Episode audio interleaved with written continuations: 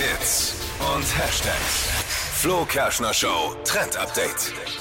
Auf TikTok geht gerade ein Trend viral, mit dem man ganz ohne Sonne angeblich braun werden kann. Und zwar durch tägliches Trinken von Karottensaft. Das ist völlig wild.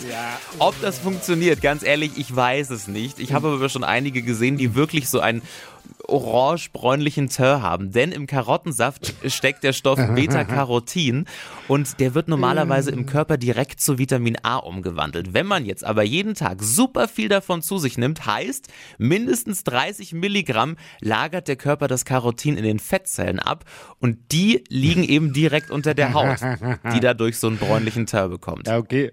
Aber wie viel, äh, 30 Milligramm Carotin, wie viel muss man da trinken? Ein Ja, ganzen See voll? Du musst schon ein bisschen was trinken und bis der Effekt dann einsetzt, äh, dauert das erst so einen Monat. Also du musst Kriegst du ja eher Durchfall. ja mindestens so drei bis vier Karotten pro Tag, damit man überhaupt was sieht. Keine Ahnung, ob das Was? klappt.